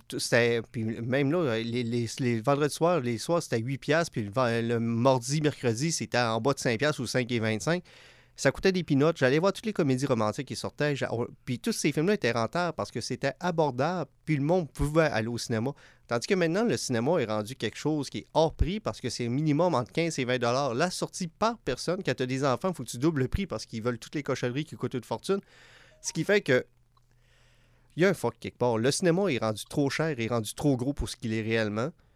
Puis, même au prix qu'on paye notre billet, il faut qu'ils nous vendent du popcorn à 10$ pour réussir à faire leurs frais. Ça fait que il y a, dans le modèle d'affaires, il y a quelque chose qui ne fonctionne pas à Ben, la base. C'est clair. Moi, je m'ennuie beaucoup de, des petites salles. Moi, je vous en ai parlé, je pense, il y a deux ans. J'en ai que tu n'étais pas encore avec nous autres quand j'étais allé voir Aquaman euh, dans un petit cinéma du Bas-Saint-Laurent. Écoute, c'était tellement cool. là. La salle était belle, était propre, était bien fait. C'était tout petit. L'écran était de bonne dimension. sais, pas une cochonnerie comme on a à Chicoutimi, là, dans une salle où l'écran est c'est quasiment ma, ma- ma 75 pouces en haut. Là. Non, non, des, des écrans de bonne dimension. Puis honnêtement, je me disais, c'est si simple. Tu sais, t'es pas obligé de. Je pense qu'il y a deux modèles. Le modèle très simple ou la grosse patente à Québec. Mais je trouve qu'il y a trop de cinémas qui sont entre les deux. Ben, euh, moi, personnellement, l'avenir du cinéma passe par IMAX ou Ultra VX. en Ouais, bas de ouais. ça, là, hein, ça sert à rien. Tu sais, c'est comme nous autres avec le cinéma de Jonquière, quand je vais voir un film là-bas, l'écran doit faire quoi? 45 pieds. À peu près. C'est, c'est, c'est, OK. Trop petit. C'est trop petit, là. Excuse-moi, on était voir euh, Tenet là-dessus, là. OK. Jean-Nic, je suis à mi-chemin entre vous deux. là. Moi, je pense que l'avenir va passer par. tu sais, Les, les sorties vont, beaucoup- vont coûter beaucoup moins cher. En fait, les studios s- tu sais, s'enligneront plus sur des gros projets à 500 millions, à surpayer tout le monde. Puis, oui, ça va faire mal probablement aux petits films. Parce que, tu sais, je veux dire, les, quand même, les grosses sorties, chacun des gros studios va sortir leur canon quand ils sont poignés avec. Mais j'ai l'impression qu'à moyen slash long terme, les studios vont se repositionner. Ils vont y aller pour des peut-être moins de films, mettre moins des gros budgets, euh, resserrer tout ça. Parce que, tu sais, le problème va rester le même. là. Le nombre de personnes que tu as dans ta salle va être limité. Donc, le revenu que tu peux faire avec cette présentation va être limité. Puis, tu sais, je veux dire, les gens, ils en ont moins d'argent présentement. Ça va mal partout sur la planète. Ils ne peuvent pas augmenter les prix pour les billets. Tu sais, je veux dire, je comprends le concept de oui, il va rester rien que des mégaplex où on va présenter des méga productions, puis ça va coûter méga cher. Mais tu peux pas remplir la salle à 100 puis tu peux pas payer, demander des prix de fou. Parce que, anyway, le monde qui paierait un prix de fou, ça les intéresse pas de payer ces Ah, prix-là. de toute façon, moi, je, de toute façon, je suis allé dans un mégaplex à New York. Là. Je peux vous le dire, là, c'était 35 le billet. là. Pour des fauteuils avec les, les- les pattes qui lèvent, puis le- tu sais, là, les écrans qui n'ont pas d'allure, puis le confort total. là. À 35 pièces du billet, mon homme, là, tu n'iras pas en voir 28 dans, ta- dans ton année. Là. Tu Ben, vas en cibler dépend. 2-3. là. C'est t'habites game de baseball, tu sais. Ouais, c'est ça. Là. Si tu restes en plein cœur de Manhattan, tu as un moyen d'y aller trois fois par jour. Ouais, je, comprends, là, mais n'empêche que, tu sais, c'est un mégaplex de même, là, Ah, je sais. c'est- ils ils ont pas juste fait ça parce Mais qu'ils moi, je te parle là. euh, comme euh, les Cinéplex Odéon à Québec. Là. Tu sais, C'est le même prix que n'importe quel cinéma, puis ils ont même des prix là, spéciaux l'après-midi. Tu payes en bas de 10$ piastres pour voir l'après-midi, tu peux voir un film en Ultra VX. Ouais, ça, ça. Puis euh, le D-Box, je suis convaincu qu'il est appelé à mourir parce que euh, ça coûte trop cher Ah, pour c'est l'expérience. que 3D, ça. Ouais, mais sauf que l'expérience, elle, elle vaut pas tant la peine que ça. Une fois que ça a essayé 3-4 fois, là, c'est correct, du fun. Euh, les films d'avion, des films de char, tu peux avoir Mm. des fun. Sinon, c'est Ouais, vraiment n'importe quoi. On s'entend-tu que la pandémie va avoir tué le 3D? Ah, ben ça, c'est sûr et certain que les crises de lunettes. Mais euh, puis aussi, tantôt, tu parlais du fait que les cinémas coûtaient, coûtaient trop cher. Puis même si le cinéma voulait aller sur euh, le streaming, euh, je vais vous donner justement l'exemple de Coming to America que je parlais il y a quelques secondes. On va parler d'un film qui a une production totale qui frôle le 100 millions de dollars. Pas si pire que ça, vu qu'ils n'ont pas eu le temps de faire de pub, rien, ils n'ont pas réussi à trop déborder là-dessus. Amazon n'étant pas parlé pour acheter le film. On parle d'un rachat de 120 millions de dollars. Je sais pas s'il y a une clause sur chacune des clics s'ils vont se ramasser une scène ou deux, là. Mais quand tu fais juste 20 millions de profits sur un crise de film, c'est quoi la rentabilité de ton studio? Ça vaut-tu la peine de risquer 100 millions quand tu vas en faire Tu 20? sais, tu dis, j'ai un film, là, il me coûterait 100 millions à faire, tu me l'achètes-tu 130? OK, euh, il faudra que tu en fasses combien pour réussir à faire un film de 250? Non, ça n'a aucun bon sens. En passant, ben, parlons du produit en tant que tel. Avez-vous hâte de voir Coming to America? Ben, comme toi Amazon, je suis curieux, honnêtement, euh, euh, j'espère, parce que Eddie Murphy, le dernier bon film que j'ai vu de lui, ben, euh, j'étais adolescent. Jean-Nic, ça te, ça te parle-tu? À zéro pin barre. Moi, Va chier! Murphy, Va chier, ben, va chier! Des années 90, Eddie Murphy, je le trouvais pas très drôle. Je le trouve pas très drôle non plus aujourd'hui. Euh, je sais que ça fait longtemps qu'il n'a pas fait de trucs. Il a fait un, euh, un film sur Netflix l'année dernière qui a eu un super de bon succès critique, là, I Am Dolomite, où il joue un acteur de film de série Z. Euh, je suis curieux, je vais l'écouter, mais j'ai aucun hype pour ça. Je suis pas public. Euh, moi, la seule peur que j'ai, c'est cette tendance qu'on a. Puis, tu sais, le cinéma, on a tendance à oublier que c'est pas si vieux que ça. Hein. C'est pas si vieux que ça, le cinéma en tant que tel. Non. Et cette tendance là, de, de retour à l'âge d'or, là, tu sais, là, de, on reprend des comédies d'il y a 30 ans. Tu sais, on voyait pas ça dans les années 80 parce qu'il n'y en avait pas de films à reprendre, de, tu sais, des suites de v'là 30 ans qui avaient bien fonctionné. Tu sais, les, les La Cloche et l'Idiot 2, là, ça n'a pas marché. C'était pas bon. C'était pas drôle. C'était... Je trouve qu'on manque cruellement d'originalité dans notre cinéma. Puis on- J'ai ri à Il y la a déjà cloche eu et les yeux deux. Il y a déjà eu un prequel à la cloche. et les- Oui. Non, non, ben, ça, de trois films. ça, on- n'en parlera pas du prequel. Heureusement, c'était pas les mêmes acteurs qui étaient dedans. Fait que c'était mauvais, hein? Mais le deuxième, j'avais ri quand même. Mais tu sais, on parle des films. Bill Ettel, c'en est un exemple. Ça va être 30 ans plus tard, la suite. Oui, je sais, mais je- moi, j'ai de la difficulté avec ça. J'ai de la misère avec ça. J'ai dit, laissez nos classiques. Là. Ben, Trouvez de quoi d'autre. T'as as déjà parlé du phénomène du fait que ils, ils vont chercher la génération qui tripait sur le cinéma, qui tripait sur bien des choses, Mhm. puis tu sais, on, on est le public cible, puis c'est nous autres qui essayent d'aller les rechercher. Mais tu sais, on les a vus, ces films-là. Tu Indiana Jones 4, là, c'est rendu dans la salle que je me suis rendu compte que j'en voulais pas un 4. Là. Tu je vas aller voir le 5? Non. Il y en a un 5 qui s'en vient, tu vas aller voir. Oui, mais. Hein, mais je veux pas être, je veux pas être sale, là. Hein. Honnêtement, j'aimerais juste qu'il redonne les licences à Harrison Ford pour piloter des avions pour qu'il s'écrase une dernière fois avant qu'il fasse ce film-là. Ah, ça va être terrible. sérieusement, ça me tente pas de voir ça. Tu sais, c'est rendu à Star Wars Rise of Skywalker où je me suis dit, ouais, ben trois films plus tard, finalement, j'en voulais-tu trois autres, tu sais? Je, je sais pas, j'ai- je sais pas comment exprimer le fait que, tu sais, ça s'est, ben, ça s'est jamais vu. On a toujours vu des, des remakes, des, re- tu sais, c'est correct, là, depuis que le cinéma est cinéma, il y en a eu. Mais là, c'est la gériatrie au cinéma aussi, là, tu sais. Je veux dire, Arnold, je l'aime beaucoup, Arnold Schwarzenegger, mais là, c'est assez. À moins qu'il aille complètement ailleurs et qu'il change sa carrière comme Peter Sellers l'avait fait en fin de carrière ou comme euh, d'autres acteurs l'ont fait en fin de carrière. Peter Cushing a eu une fin de carrière extraordinaire. euh, Christopher Lee a jamais arrêté, il a eu une fin de carrière extraordinaire. Mais pour les mêmes rôles que vous faisiez dans les années 80. là. Tu sais, Eddie Murphy, c'est ça. Là. Tu me ramènes Eddie Murphy, le Eddie Murphy de Coming to America en 2020. J'ai-tu le goût de voir ça? Je trouve que ça Je fait veux à la limite. Non, non, je vais te poser une Je question. veux à une adaptation de Roméo et Juliette avec Jennifer Jason Leigh, puis avec euh, Sarah Michelle Gellar, Et puis je veux car- Harrison Ford, puis je veux euh, Arnold Schwarzenegger, puis Sylvester Stallone qui joue là-dedans. Tu sais, je veux qu'ils se- qu'ils se reconstruisent à travers les grands textes de Shakespeare. Je pense que ça serait bon. Non? Je serais curieux. Moi, je serais là. Moi, je, je l'écouterais. Mais non, je sais pas. On dirait que je suis tanné. Puis, puis je me fais tout le temps pogner. Tu sais, t'as raison, je vais payer. Puis c'est rendu dans la salle que je me dis, mais quelle crise de mauvaise idée. Tu sais, Ouais. Terminator Dark Fate, on s'est fait pogner. Là. Hey, il ramène Linda Hamilton. Wow! On s'est fait avoir par le fait. pire, Dark Fate. Hey, veux-tu que je te Oh, rappelle la le. connexion est moins bonne, Jean-Nic. Veux-tu que je te rappelle le Humvee dans le fond de l'eau à la fin qui faisait des tonneaux? Le plus long C'est- chicken c'est le- fight de C'est l'histoire. le 3 slash 4e meilleur film de Terminator de la franchise.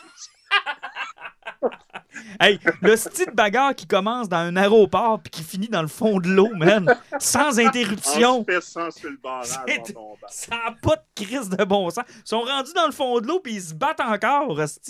Il n'y a, rien qui, qui est fait décrocher. Ouais, il n'y a Sont- absolument rien. Ils sont dans l'avion, mais ils sont. Hey, Chris, à m'amener, ils sont dans l'espace, hostie. Hey, ça a l'air que même Jock McLean était découragé puis il est parti. Là. Mais non, mais ça avait pas de bon sens. Cette scène-là est ridicule. Vous écoutez un chicken fight de, de Family Guy, là, c'était pareil. C'était Oui. c'était identique. J'étais dans le cinéma, j'ai fait, mais voyons donc, ça, c'est pas- ça finit plus, là. Tu sais, je veux dire, c'est- là, son- Bref, c'est ce que j'avais à dire sur la bande-annonce de Invincible.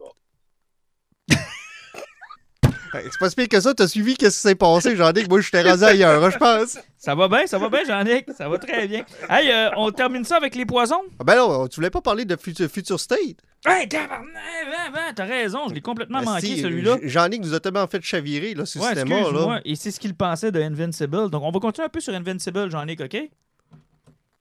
Ça te Parce que tu avais dit que tu nous donnerais ton appréciation après notre run. Ah, c'est vrai! Ah, tabac! Ah, oui, Hey, j'ai complètement c'est vrai, il était, il était supposé de chialer, lui, là. là. Ben, ben, pas vraiment chialer, mais hey, écoute, je te partage ça rapidement. Hey, on fait du coq à. Je suis désolé pour ceux qui pensent qu'ils ont tout écouté ce qu'on avait à dire sur Invincible. Faut Ben, vraiment écouter le podcast au complet. c'est, c'est parce qu'on on a un planning très strict là, qu'on respecte. Là. Ah, on, à la on- on- lettre. on- on sait ce qu'on fait, on est des professionnels. Ah non, on respecte On ça à la lettre. Ah, vraiment structuré. Non, je vais revenir sur Invincible parce que je l'ai fini la, la, la série avec le troisième compendium. D'abord, vous réitérez comment j'adore ce format-là. là. Je, je veux dire, tous ceux qui ont des séries complètes devraient penser à sortir ça en compendium. C'est tellement le fun. C'est pas très cher. là. C'est raide sur une poignée, par exemple. C'est raide sur le poignet, mais quand tu as de la pratique comme moi, ça, ça va bien. C'est, euh, Je dirais pas comment j'ai eu de la pratique, mais, ça- mais ça va. ben, Il, partir. il- il s'est marié, c'est comme ça. Ouais, c'est ça, je suis marié. C'est le problème. Mais euh, je l'ai écouté, et- je l'ai écouté, je l'ai lu, euh, Jean-Nic, mais la seule critique que je vais faire à Robert Kirkman, c'est qu'il fait toujours la même chose.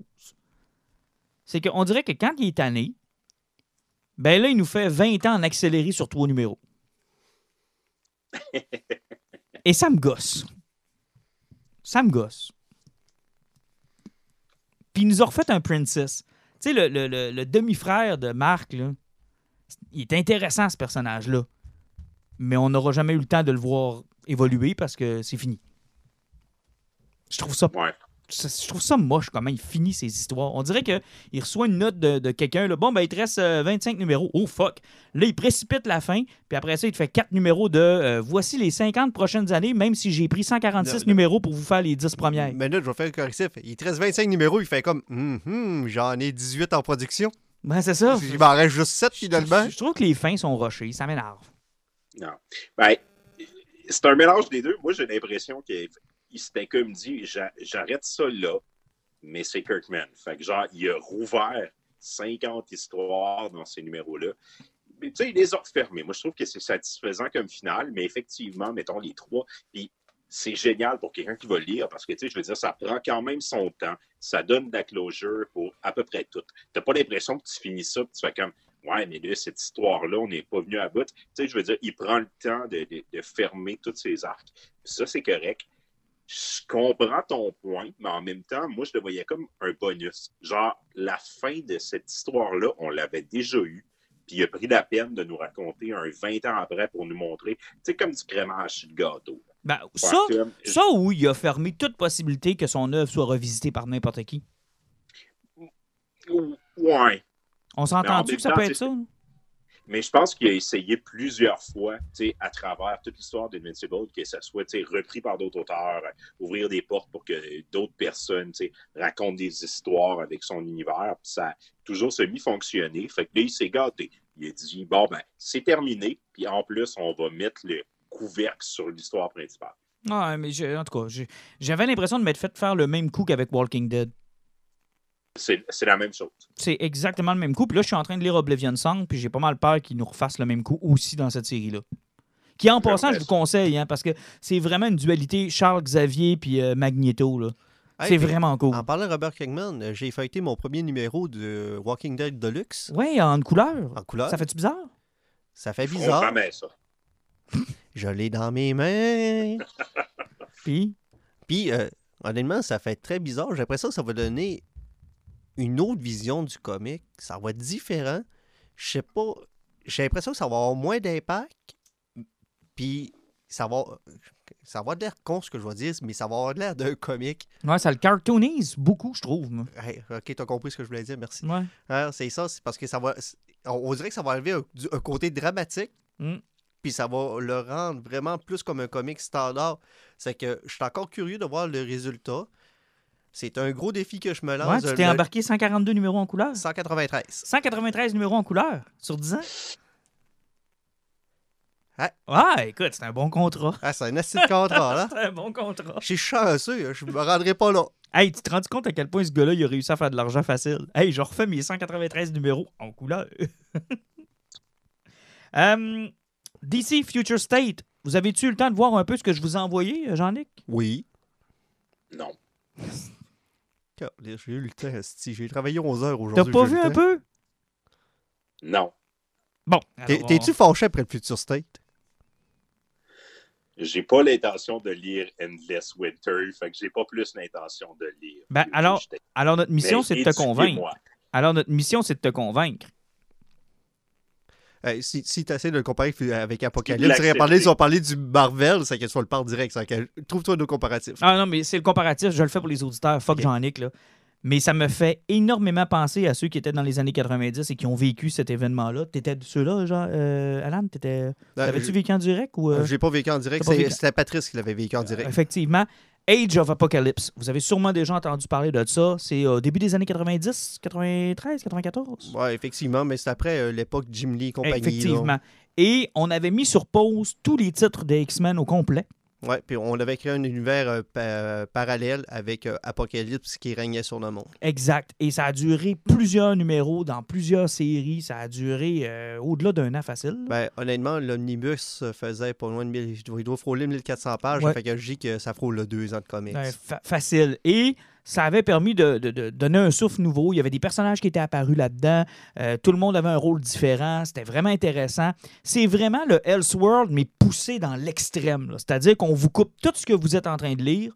On ne vous donne pas d'autre possibilité que cet univers-là embarquez avec nous dans le train, on vous amène à quelque part, vous allez triper, puis en même temps, on va, on va aller chercher du nouveau monde qui connaissent pas les comics, qui n'ont pas suivi la continuité, qui veulent embarquer avec nous. Puis ça nous permet de refaire une restructuration du, du comic mainstream. C'est qu'à l'époque, il y avait pas mal refait les X-Men par après. Ben oui, mais ça nous permet de réfléchir. En fait, ça nous achète du temps. Exactement. je vous arrête, vous dites du Elseworld, ça veut dire que Age of Apocalypse ça a été comme une histoire à côté, puis ça n'a pas eu de répercussions réelles sur Ça a eu une certaine façon, parce que ça a eu les Apocalypse, puis même des personnages, ils se sont souvent rencontrés là, de, ces deux dimensions-là. Ils ont réussi à les intermélanger par après. Sauf que c'est ce qui te permet de prendre tes personnages, les emmener ailleurs, leur donner un break, puis de réussir à relancer ta marque par après. Puis tester des idées aussi. Tester des idées aussi, tu sais, parce qu'il y a Blink qui est un personnage qui avait été présenté dans Age of Apocalypse, qu'on voit encore de nos jours. Euh, tu testes un look de personnage, le monde laïs, tu te dis, bah, c'est pas grave, tu en as juste pour deux ans. Le monde l'adore, tu commences à penser, est-ce que je peux apporter des traits que j'ai mis là dans la continuité régulière? Tu sais, ça, ça t'ouvre des portes, puis ça, ça t'amène un pardon du fanbase qui, qui, te, qui ne crieront pas à la perversion de leur univers parce qu'ils se disent, tu sais, ils embarquent dans ton trip que tu es ailleurs. Fait moi, je pense que c'est une opportunité. Puis c'est le fun pour amener du nouveau monde. Tu sais, il se passe de quoi? Puis, tu sais, là, on sent la restructuration qu'il y a chez DC. Euh, ils ont laissé tomber le 5G. On voit que Future State se rapproche beaucoup du 5G parce qu'ils vont chercher euh, euh, c'est Superman de Kingdom Come. Euh, les Batman, il y en a un de New 52, je me trompe pas, qui est là-dedans. Euh, tu sais, ils vont aller chercher une couple de personnages qui sont perdus d'un bord puis de l'autre. Là, ils vont tout embarquer. Jonathan, il va être rendu encore plus vieux qu'il est présentement. Il va là, ça va être un gars d'une vingtaine d'années, Il y a Jonathan deux Kent. nouvelles Wonder Woman qu'on connaît plus ou moins. Il va y avoir des nouveaux personnages. Stephanie Brown, Cassandra Cain vont être les Bad Girls. Euh, T'as Kara Zor-El qui est là-dedans aussi. T'as euh, Superman qui a enfermé Metropolis dans une bulle. Euh, les Batman sont prêts avec une espèce de crime syndicate à Gotham. T'as euh, beaucoup de choses. En fait, là, en gros, pour vous donner une idée, pendant deux mois, ils vont suspendre tous les titres de DC au complet. Ça explique que, justement qu'on a eu la grosse surprise qui arrêtait tous leurs gros titres euh, dans v'là deux mois, qui annonçaient qu'en mois de janvier, tout était fini, que Bendis allait perdre Superman, ce qui pas qu'il va perdre Superman, ce qui va perdre le Action Comics et le Superman actuel. Parce qu'après, il va y avoir un... Je dirais pas que ça va être vraiment un reboot, parce que moi, je trouve que ça s'enligne sur ce qu'il avait déjà parlé, ce qu'il voulait faire avec le 5G, c'est revenir au pré-52. Ouais. Puis là, j'ai l'impression que plutôt qu'avec des personnages qui sont vieux puis qui respectent l'âge qu'il y avait, c'est qu'on va vraiment retourner au statu quo de DC des années 90. Ben, moi, je pense que c'est le plan. Mais Future State va nous donner un deux mois, je pense, de plaisir. On a regardé, là, ils ont divisé ça en trois familles. La famille de Batman, la famille de Superman, Wonder puis la Justice League. Justice League, ouais. Et euh, chacun va avoir deux titres principaux, euh, des extra euh, size, là, donc ça va être des, des- gros volumes, deux numéros par mois. Et il y a quatre ou, cinq, euh, quatre ou six, je pense, one-shot euh, de différents personnages à travers cet univers-là sur deux mois. Fait fait x2 à tout ça. Ça va te faire une, belle grosse collection. Ça va faire des très beaux TP à aller chercher. Mais je pense qu'il y a moyen de s'amuser avec ça. Oui, oui, je crois qu'il y, a de- quoi s'amuser. Puis moi, ce que j'aime, c'est que présentement, là, DC, euh, ben, qui avait même lâché. Il n'a pas suivi Justice League présent. Euh, Batman Metal, il n'est pas là-dedans. Ce qui est le fun, c'est que j'ai l'impression que là, euh, AT&T, c'est leur objectif, c'est de sortir des crises. Parce que je sais plus comment mettre de S à la fin de leur petite crise, de crise. Euh, ils vont sortir de ça, puis ils vont repartir à neuf. Ça fait que ils vont pouvoir aller rechercher d'autres readers, puis possiblement aller rechercher le monde que ça fait 10 ans qu'ils ont arrêté des livres parce qu'ils n'étaient plus capables de, de non, tout ce écoute, se on l'a fait, le Dead Metal, puis c'est pas facile. Hey, sérieusement, hier, je m'amusais à checker mes TP de Justice League Dark, Justice League, euh, Justice League normale et Justice League Odys- Odyssey. Euh, je suis rendu avec au-dessus de 13 TP, puis euh, pour, pour une histoire qui est fort simple, c'est un univers, qui, tu sais, c'est une crisis, là, ces 13 TP-là, puis c'est pas encore fini. Non, non, c'est horrible. Moi, je pense, Jean-Nic, que tu vas peut-être aimer ça. On va, on va essayer de te convaincre au moins de le lire parce que là, moi et Alan, on a des plans pour essayer de le suivre sans acheter tout. Là. Ah, c'est malade. J'ai hâte de le lire dans sept ans. On, on va t'y faire lire. Il est vraiment désagréable jusqu'à la fin. On va te les faire lire, Jean-Nic, parce qu'on veut avoir ton venin en direct sur pourquoi t'aimes Euh, pas il ça. paraît que Jeff Lemire va être sur un projet. Je vais le lire demain. Hey, on termine avec les poisons. Tiens, Jean-Nic, on t'a pas assez entendu. Je vais commencer avec toi. J'ai pas de poison cette semaine. Salut Jean-Nic, je vois encore ton front puis ta lumière. Eh, on dirait que ta lumière c'est un soleil, mais euh, Jean-Nic, viens nous parler de ton 30 jours euh, d'Halloween d'horreur euh, qui intéresse tout le monde à part euh, moi. Non, j'en parle pas cette semaine. Encore, OK, mais ton poison, c'est quoi? Là? Parce que là, le temps, le temps file. Je vais vous parler d'une bande dessinée que j'ai capotée cette semaine. En fait, je vais vous revenir avec euh, mes films d'horreur. Je continue, j'en écoute un par jour. Puis c'est lourd parce qu'il y a beaucoup de merde dans ce que j'écoute. Mais je vais faire un petit pause là-dessus. Je vais vous parler d'une bande dessinée qui s'appelle L'Arabe du futur de Riyad Satouf. C'est une bande dessinée française qui a été publiée en quatre volumes. Ça ressemble beaucoup à ce que fait Guy Delisle. On suit un. En fait, la manière que ça nous est présenté, c'est comme une espèce de biographie pour l'auteur, où il a vécu en France, en Syrie, puis en Libye.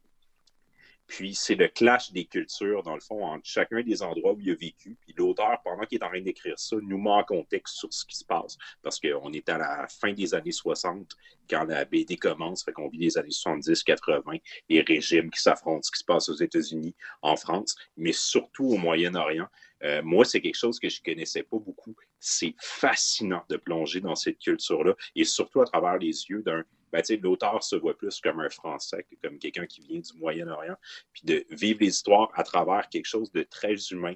Puis, tu sais, le, le personnage de son père qui est à la fois un trou de cul, mais un gars qui croit beaucoup, qui est Mhm. intellectuel, qui adore sa patrie, mais qui, qui, qui veut s'ouvrir sur le monde. Euh, je suis sur le premier volume de 4 où on vit à travers euh, toutes les années que l'auteur a vécu euh, dans ces trois patries-là. C'est vraiment génial. Euh, ruez-vous là-dessus si vous aimez le style du Guy Delisle parce que ça me rappelle ça. Mais, euh. Elle coupe-tu sa touffe à la fin ou. euh? Euh, Sérieusement, quand t'as dit non, j'ai rien qu'entendu Riot Satouf. Riyad Satouf. Ouais, c'est ça, mais sauf que c'est à ma tête, ça a vraiment fait Riot Écoute, Satouf. on a la maturité de deux enfants de 5 ans, fait que tu vas nous pardonner ce bout-là. Ouais, excuse-nous. Ben, je vais m'adresser à l'enfant de 10 ans que vous êtes supposé être ensemble. Écoute, Riette, ça touffe, c'est drôle. Non? Ok, Il y a juste nous autres qui trouvent ça drôle. C'est correct, Alan est bon public, il rit à côté de moi. Bon, j'en ai qui a décidé qu'il faisait son intellectuel. On va le laisser avec sa touffe. Euh, Ben, écoutez, je peux vous parler aussi de Mad Monster Party. euh, extrait oui. que j'ai posté cette semaine de comédie musicale en stop motion. Ça date de quelle année, ce film-là, hein? Je vais le prendre, je l'ai devant moi. Je peux te dire l'année exacte. Ouais, mais c'est parce qu'on fait de la radio, on fait pas de. Je sais que toi, tu nous vois puis on te voit, là, mais c'est. Mais 1967. Quand même. Si vieux que ça? Ben oui, puis c'est un film en stop motion qui est vraiment incroyable. J'ai- Moi, je me suis dit, ça m'a fait regretter le fait qu'on n'ait pas un spécial des mopettes de l'Halloween. Ah, ça t'a C'est fait regretter ça, toi, chose. Ouais, mais tu, Ben peux, oui. tu peux réécouter ça de Charlie Brown.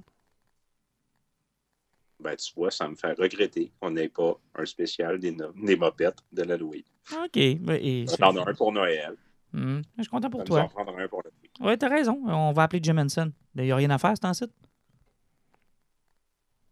Non, il a cancellé Dark Crystal. OK. De toute façon, il, il est pas mort. Oui, il est mort. Il souffre de la maladie d'être mort. Oui, m'attendais que quelqu'un le dise, là, mais visiblement, personne ne parlait. Euh, Alan, ton poison. Euh, moi, mon poison, je l'ai écouté en fait, dimanche dernier. C'est Returning with You euh, du réalisateur Makoto euh, Shinkai ou Shinkai. Il n'est ou- pas parent que ça touffe. Non, non, lui, lui il, il c'est tout. Euh, c'est le même réalisateur qui avait fait Your Name euh, que plusieurs personnes ont certainement déjà vu. Mhm. Oui. Euh, dans le fond, le gars s'éloigne pas de ses modèles. Il est encore sur une histoire euh, d'amour de, de jeunes adolescents, là, des entours de 16-17 ans. Là, on traite plutôt d'une histoire où on est d'un Tokyo qui est pogné avec un problème de pluie continue. C'est qu'il mouille, il mouille, puis c'est sans arrêt. Là. C'est, c'est 24 heures sur 24, euh, 7 jours sur 7. Il n'arrête jamais, jamais de mouiller. Et il y a des- là, il y a un flot qui sauve de son île parce qu'il veut un, un rayon de soleil, puis il veut se sauver de sa famille, ça va pas bien. Ça fait que Flo de 16 ans travaille et traverse sur l'île de Tokyo. Puis il va travailler pour un journal euh, de, d'histoire folle, de, Mhm. n'importe quoi. Et, et il y a des rumeurs qu'il y a des Sunshine Girls qui existent, dont des filles qui sont capables d'appeler le soleil. OK. Et finalement, il finit par tomber sur une de ces filles-là. Et c'est là la relation d'amour qui commence à se créer sur une fille qui est vraiment capable de faire des prières et d'amener le soleil pendant une courte période de temps. Donc, on, est encore sur l'histoire de romance, euh, on est encore un petit peu dans l'humour qui est correct, mais c'est une histoire qui est encore une fois très bien ficelée. Euh, sérieusement, la pluie dans ce- cet animé-là, elle est fabuleuse. Euh, je l'ai écouté sur un cinéma maison en DTS HD Master, là, puis euh, la pluie sonne encore plus belle que la vraie pluie dehors. C'est que juste cette ambiance-là et la qualité d'animation de la pluie, c'était sublime. Euh, et là, je, me suis- je m'étais dit, je me ferais pas avoir comme Your Name, là, mon calice, que je vais arriver à la fin là, du film, là, je ferais, j'aurais pas d'émotion. Ben, fuck you, là. Il m'a Ah ouais. cassé. Il m'a encore cassé. T'as eu sang. des émotions? Euh, Your Name, ça avait été incroyable, la finale. Mais lui, à, à celle-là, je fais comme, ah, j'en vois venir. Parce que... Non, il m'a cassé sale. Il m'a encore cassé raide, là. Et ce, ce réalisateur-là, c'est final, c'est un foutu génie. Tu sais, tu, tu dis toujours, ah mais c'est une petite histoire romantique, il m'aura pas, c'est cucu, ta ta ta. T'es cassé à chaque fois. Ah, ça m'intéresse, honnêtement. J'ai pas vu Your Name. Euh, Your Name, de mon, de, de mon point de vue, Your Name est supérieur parce que le côté humoristique est plus présent. Parce qu'on parle d'un jeune homme puis d'une jeune fille qui, dans le fond, à cause d'une anomalie, il y a interchange de corps. Et euh, deux adolescents qui ont des rechanges de corps, ben, ça peut amener à des effets cocasses. Et que le petit côté humoristique d'une demi-heure dans le film était très drôle là-dessus, mais encore une fois, Your, euh, Your Name, la finale, là, ça avait aucun fucking sens. Et les couleurs de Your Name, ah, c'est sublime, ça n'a aucun Non, ben, sens. ça m'intéresse. Je vais peut-être aller voir ça. Hey, je termine avec le mien. Oui. Euh, j'ai reçu le deuxième volume de The Old Guard, euh, le film de Netflix qu'on a parlé. Euh, moi, j'avais lu le premier TP, je vous l'avais prêté. Le film était quand même sans- un peu fidèle. Ben, pas mal fidèle, je pense, à la bande dessinée. Il y a même des scènes qui étaient carrément euh, des Oui, pages oui, de, la- oui. de la bande même dessinée. la, meilleure séquence de, de la BD qui était les- le couple homosexuel qui Était- faisait le- leur, discours était là, mot pour mot. là. Exactement. Donc, tu sais, moi, j'avais bien aimé le film. Bon, je comprenais pas pourquoi on avait fait de Andy une euh, mortelle, mais là, tu m'avais expliqué des histoires de contrat. Ils se sont gardés une porte de sortie. Je comprends tout ça. J'ai reçu le deuxième volume. J'avais vraiment hâte de continuer les histoires de ce groupe d'immortels-là, puis de savoir où est-ce que ça s'en allait, puis qu'est-ce qu'ils allaient, qu'est-ce qu'ils allaient faire. Quelle déception de me rendre compte que beaucoup des concepts du deuxième volume se retrouvent dans le film. En fait, tous les bouts du film que je me disais, hein, c'est pas dans BD ça, hein, c'est pas dans BD ça, ben c'était dans BD. Euh, tu étais en train de parler de la cho- chose qui est en dessous de l'eau? Noriko euh, qui euh, se noie à perpétuité puis qui à la fin du film nous euh, arrive. Et la mortalité, tu l'as aussi? Euh, non, la mortalité n'est pas là. Ça, c'est vraiment, ça semble vraiment être une porte de sortie pour euh, Charlie Theron. Mais dans la BD, effectivement, on traite de Noriko, qui est cette euh, fille donc euh, qui était une compagne d'Andy dans ses débuts. Euh, elle est, c'est pas exactement comme dans le film. Je vais vous laisser découvrir parce que je vais vous prêter la bande dessinée.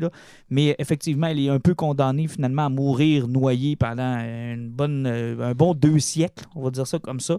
Elle fait son- sa réapparition et elle, elle a une toute autre vue sur pourquoi ils sont des immortels. Autant euh, dans le groupe de Andy, Niles, qui est la nouvelle, semble dire Regarde, on est là pour faire le bien. On a... Puis là, il amène tout le- le- ce qu'on avait vu dans le film là, à la fin, quand euh, je me souviens plus du nom du personnage, le Bosley. là. Bosley, ouais. Elle se rend compte qu'il y a eu des répercussions sur toutes les missions qu'ils ont faites. Puis que ça, c'est amené dans la BD. Là. Dans, la, deuxième- dans la deuxième BD, il devient Bosley, ce gars-là. là. Il se rend compte, il fait le même calcul que dans le film. Il se rend compte que tous les, les gestes qu'ils ont posés ont eu des répercussions dans l'histoire. Puis que ça a fait en sorte que finalement, ce sont des bons. Tandis que l'autre qui, qui, euh, qui fait son apparition, elle, croit qu'au contraire, sont là pour punir, sont une plaie, sont là pour punir l'humanité. Euh, c'est super intéressant. Le problème, c'est que ça arrête au moment où ça va plus loin que l'idée du film. Le film a réussi à résumer le deuxième volume en trois scènes. OK, wow. Fait que, que, en fait, résume le point du livre parce que tu as plein de, de péripéties pareilles là-dedans. C'est awesome, pareil. L'art, je vous ai montré une photo de quand elle se fait tirer dessus à un moment donné. Là. Le dessin est encore une fois super, super cool. Mais le film a beaucoup emprunté déjà du deuxième volume sans que je le sache, puis ça m'a un peu déçu. Là, euh, je vous ai montré la finale aussi, où c'est écrit euh, The Old Guard will return one last time.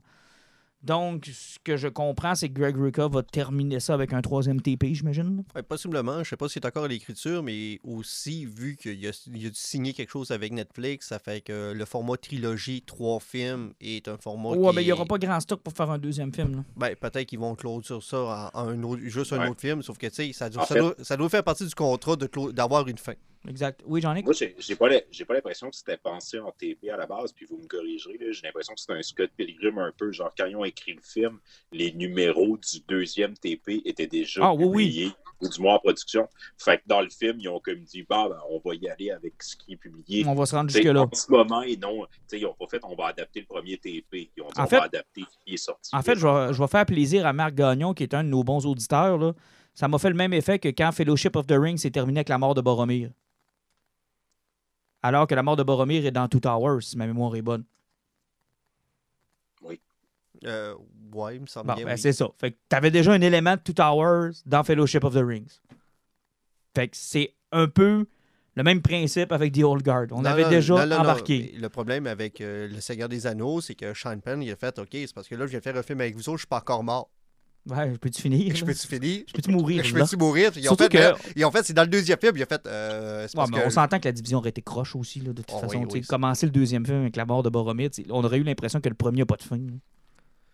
Tu sais, il, man- il manque de chute dramatique. Bon, là, Non. je m'attends à un long pause Je- de je Marc Gagnon pour nous corriger ça. mais moi, je Ça, peut-tu être pire que le bout qui manque, ce qui manque la mort de Saruman? Ah, ça, c'est. Ouais, mais ils l'ont, mais ils l'ont juste pas mis. Ah, OK. Puis en plus, c'est même pas la bonne. Ah, OK. Parce qu'il meurt normalement euh, dans, dans, la, dans la comté. OK. C'est une fucking bonne idée de terminer avec la mort de Boromir. Ben oui, c'est une bonne idée. Moi, je pense que c'est logique. Bon. Ouais, mais il y, a beaucoup de gens qui sont pas d'accord. On Ah, a hâte de te lire, Marc. Ça sera pas long, mais euh, euh, je peux-tu finir ça en lançant un, un challenge au groupe? Oui, vas-y, vas-y. Cette semaine, j'ai reçu mon hardcover de Curse of the White Knight. Oui. Je sais que moi, je l'ai déjà lu parce que euh, ça va être à peu près la troisième fois que j'achète cette petite série-là parce que je suis un manga sur Shine Murphy. Euh, je veux vous réussir à vous le faire lire dans les deux prochaines semaines, puis je veux qu'on en parle, parce que je suis écœuré d'être le seul qui l'a lu depuis pas pouvoir en parler. Puis Ah, cette mais- série-là a eu du bashing un peu, parce que qu'est-ce qu'ils ont amené sur Bruce Wayne, et j'ai hâte d'en entendre parler de- par deux lecteurs de Batman, du monde qui aime Batman, parce que moi, la déconstruction du personnage, je l'ai adoré parce que je déteste Batman, puis j'ai hâte d'avoir vos avis là-dessus. J'aimerais ça qu'on se lance un petit défi, je vous prête l'hardcover, vous le lisez, puis qu'on puisse parler de curse. Ouais, c'est sûr que je veux le lire. Euh, J'attendais, moi, l'édition française pour compléter Ah, mais mon que, édition euh, tu- française. Tu, là. sais que ce qui se passe l'Europe qui s'en vient ici, c'est en ça, ça va pas super Ouais, bien. je sais. Fait que là, je Parce que l'édition française, c'est sorti, ça fait trois semaines. Ouais, je sais. C'est tellement un beau défi que tu nous lances, Alan, parce que j'étais en train de me dire, la semaine prochaine, dans deux semaines, il faut absolument que je parle du nouveau hardcover que je viens de recevoir de Black Hammer, de Jeff Lemire, qui est sa meilleure série. Puis, genre, répète ce que tu viens de dire, là, j'étais là, je peux pas en parler sans que les deux autres l'aient lu. Je suis écœuré d'avoir ça à l'intérieur de moi, qui est probablement une des meilleures séries de BD qui existent présentement. Puis là, je vais lire le deuxième fucking omnibus de ça, puis qu'on n'ait pas pu en parler.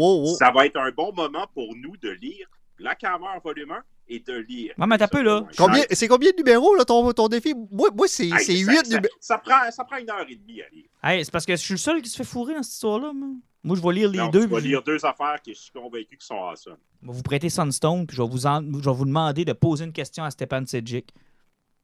Ça pourra pas être plus maladroit que toi. Merci, Jean-Nic. Hey, euh, on se revoit dans deux semaines. On s'en va bientôt. Salut! Salut.